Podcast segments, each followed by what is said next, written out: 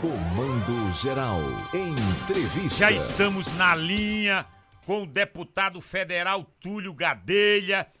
Mas a pauta hoje é em relação à recriação da coordenadoria da FUNAI no estado de Pernambuco.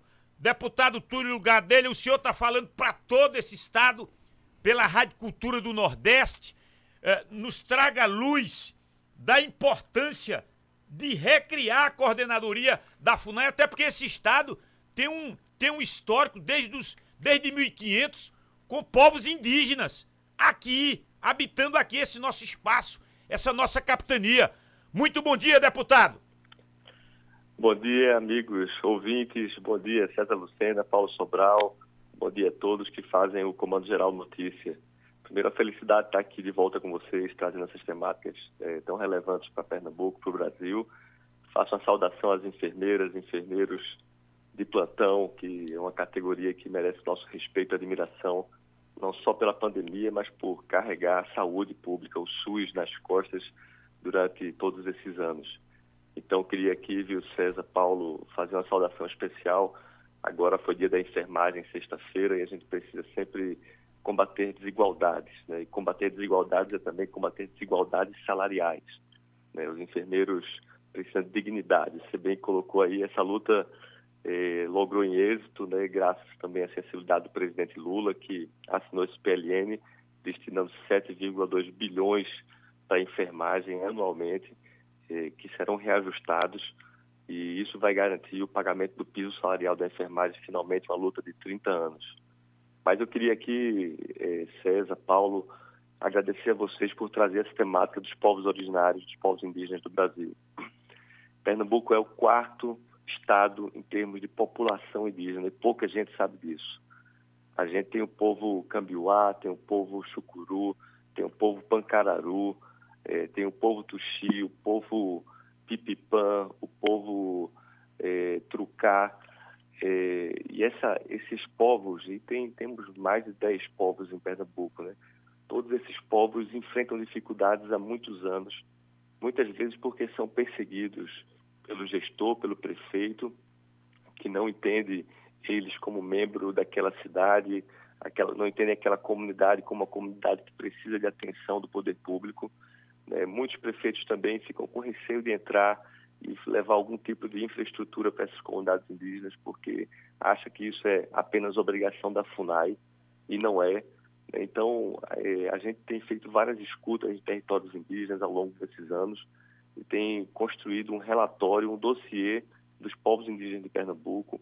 E recentemente nós entregamos à governadora Raquel Lira esse dossiê com as principais demandas que transcendem a questão territorial a questão territorial é muito importante, né, o reconhecimento dessas terras, mas a questão de estradas está horrível em Pernambuco, nos territórios indígenas, pior ainda. A questão de desabastecimento de água, né, muitos territórios ainda tem muito, muita gente, muitos povos indígenas que carregam lata d'água na cabeça. É uma coisa que deveria ter ficado há séculos para trás.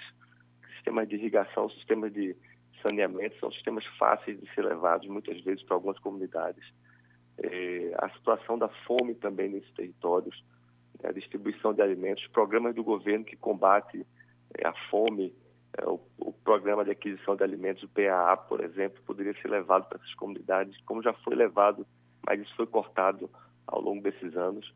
E tudo isso passa, César e Paulo, por, por uma atenção específica a esses povos.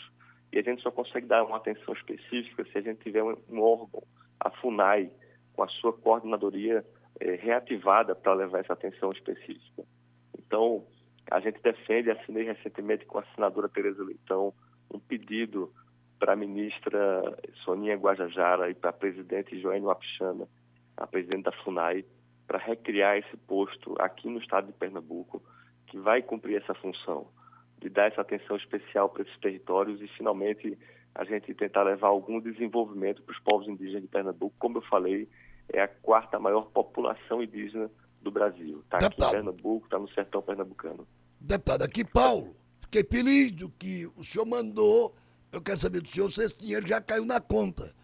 O senhor mandou uma emenda de 500 mil para a cidade de Toritama implantar a usina de reciclagem. esse dinheiro já está na boca do caixa, deputado?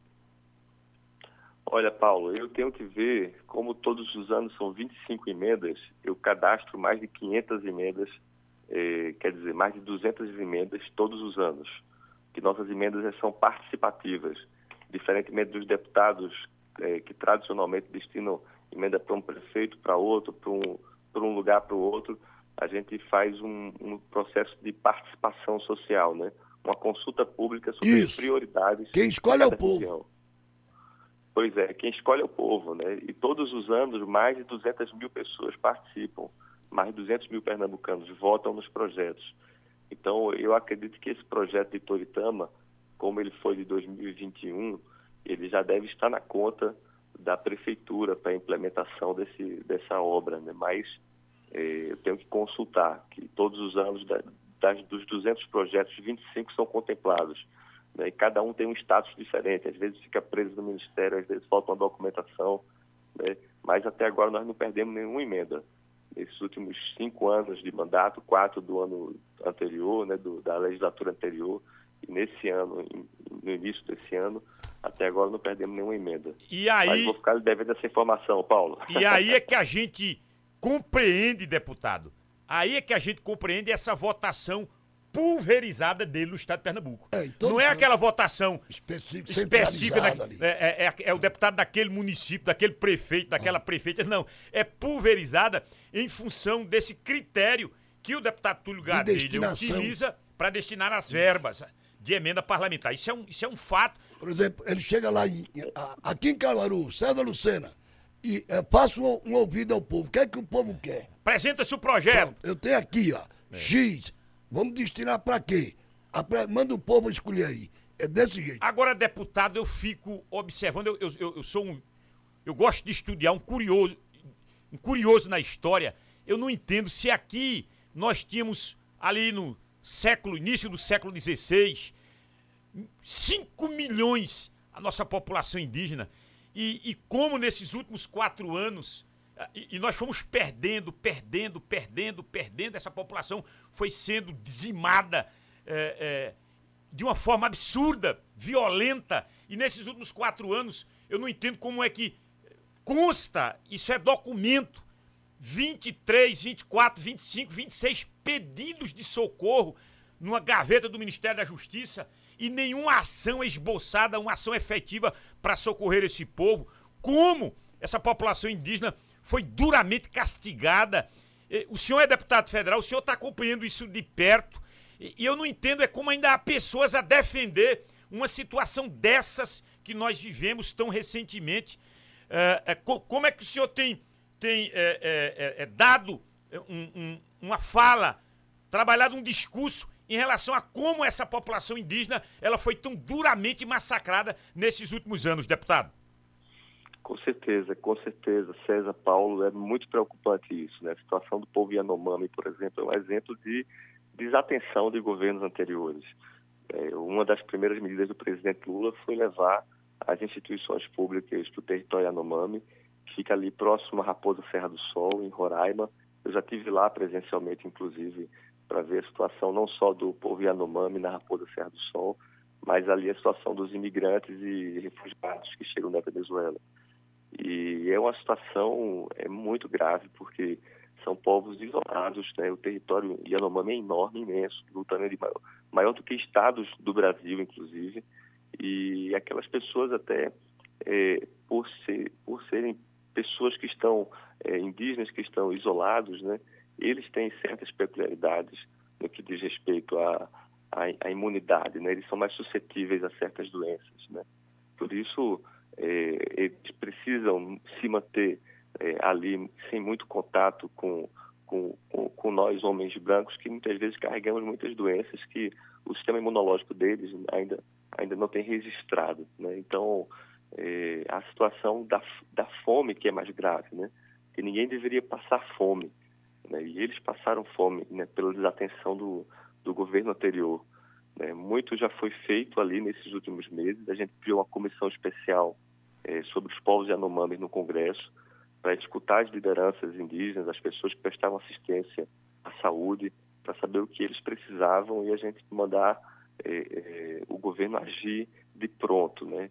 E isso foi feito, mas a gente precisa estar monitorando esses territórios. Por isso que é tão importante a gente criar essas coordenadorias regionais da FUNAI, porque todos esses territórios têm que ser monitorados, né, quase que diariamente, né? Senão a, a dois, de dois em dois dias, né? Como a gente tem em Pernambuco, já teve em Pernambuco em 2009 a coordenação regional da FUNAI, mas foi extinta. Extinta em 2010 e daí em diante nossos povos pararam de ter essa assistência. Os povos indígenas de Pernambuco têm uma outra característica, não são povos isolados, são povos que convivem, né, é, são povos miscigenados também, né, convivem, comem branco, né, frequentam a cidade, mas eles guardam seus costumes, suas tradições, sua religiosidade, sua ancestralidade. Né, e isso precisa ser preservado.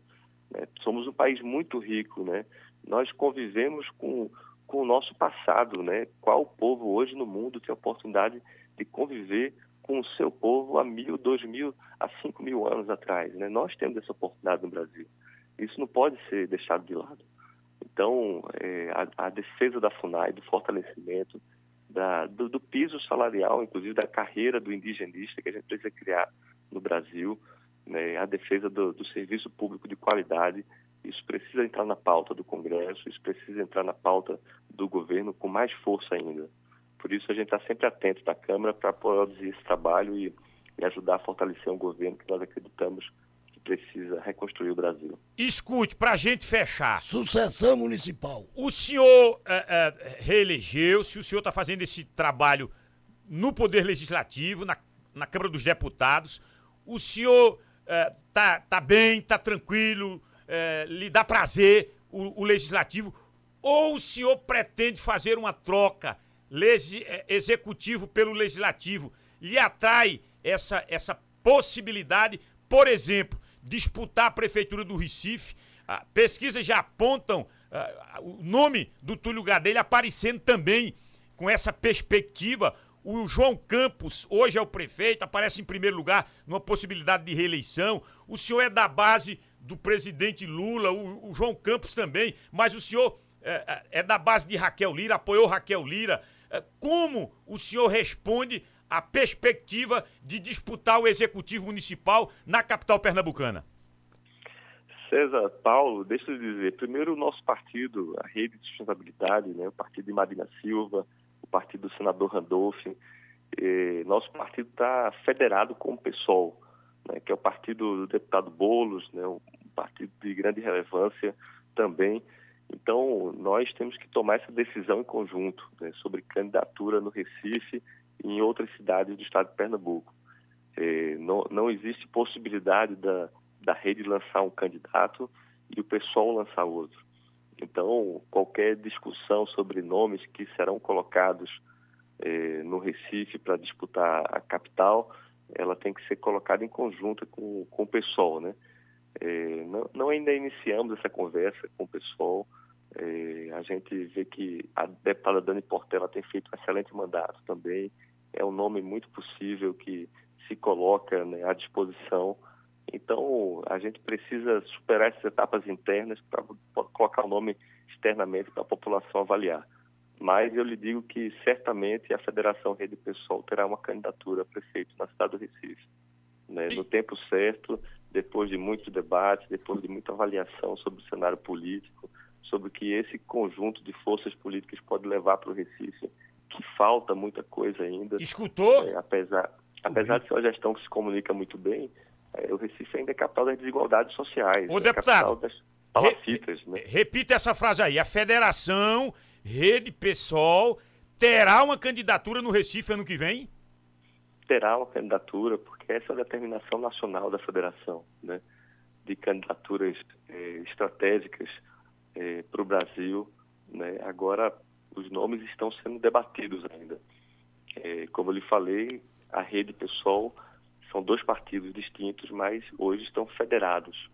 Por isso, é, a decisão tem que ser do coletivo. Né?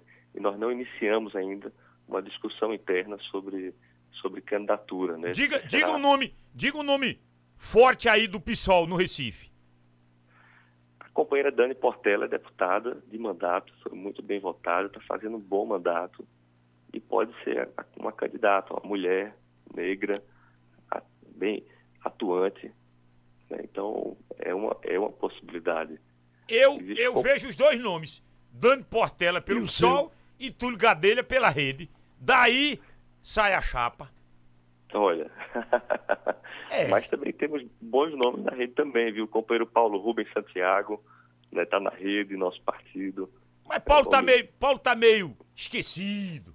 É um grande nome, é verdade, mas Paulo tá, tá meio esquecido. Você, o seu nome tá mais na no, no momento na, na boca do povo. A Dani também, porque tá na LEP desempenhando, desempenhando o papel de, de deputado estadual. Mas fica, portanto, essa fala de que Rede PSOL terá uma candidatura. Paulo é nosso professor, viu? É nossa referência política. A gente tá, tem conversado bastante sobre isso, né? Sobre, sobre o cenário político no próximo ano e, e, logicamente, a gente tem que saber qual o tamanho da nossa perna, né? Nosso partido é um partido é, pequeno em termos é, de representatividades, né? Porque temos poucos mandatários, mas é um partido que tem grandes quadros né, da política nacional e que pretende se colocar no cenário em Pernambuco e no Brasil, em várias capitais. Tá então, bom, deputado.